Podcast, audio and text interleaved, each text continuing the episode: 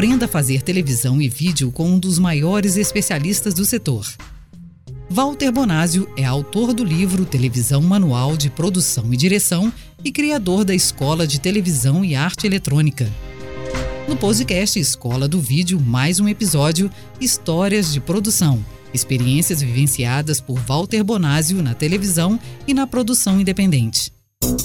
Em razão da minha experiência na direção do programa Isto é Incrível para o SBT, uma emissora japonesa me contratou para a gravação de uma matéria sobre um duplê de cenas perigosas que colocava fogo em seu corpo e se atirava de uma plataforma de 25 metros de altura dentro de uma piscina. Até aí o número não era tão incrível. Só que ao invés de usar um produto americano especial para esse propósito chamado de fogo frio, ou uma roupa de amianto, o dublê brasileiro propunha despejar em seu corpo 50 litros de gasolina e ainda não usar roupas de amianto para se proteger do fogo. Isto, sim, era realmente incrível. O primeiro passo foi me reunir com o dublê, com os representantes da televisão japonesa, com o diretor responsável do clube onde aconteceria o evento e com os membros da equipe de produção.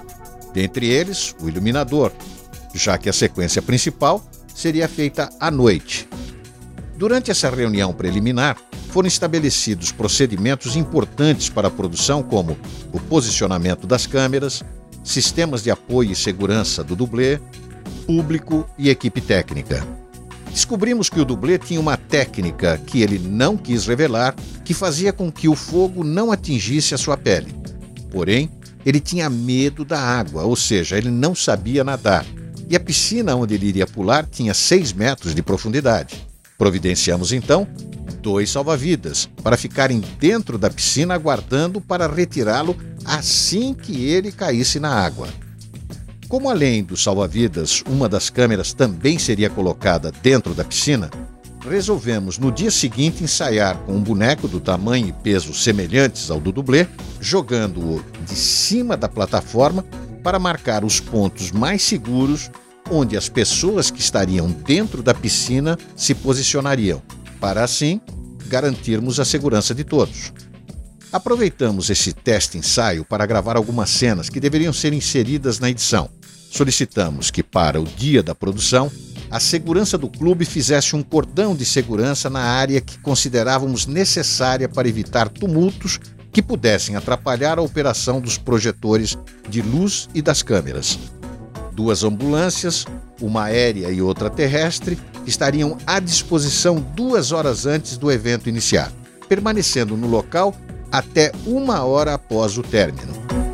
Antes de deixar o escritório do responsável pelo clube, meu assistente de produção também estabeleceu um contato com o assistente do diretor do clube, para trabalhar com ele na preparação da produção, e deixou ainda uma cópia do roteiro e da agenda de gravação.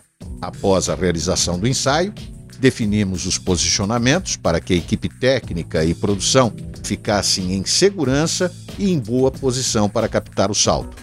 Marcamos o dia de gravação com três dias de antecedência.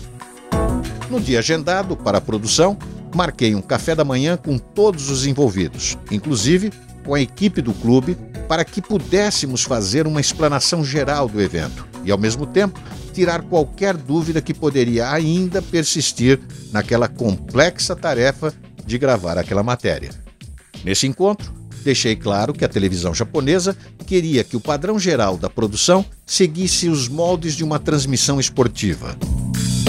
O sucesso dessa matéria dependia do estabelecimento claro de um assunto de natureza totalmente imprevisível, mantendo, claro, o sabor jornalístico.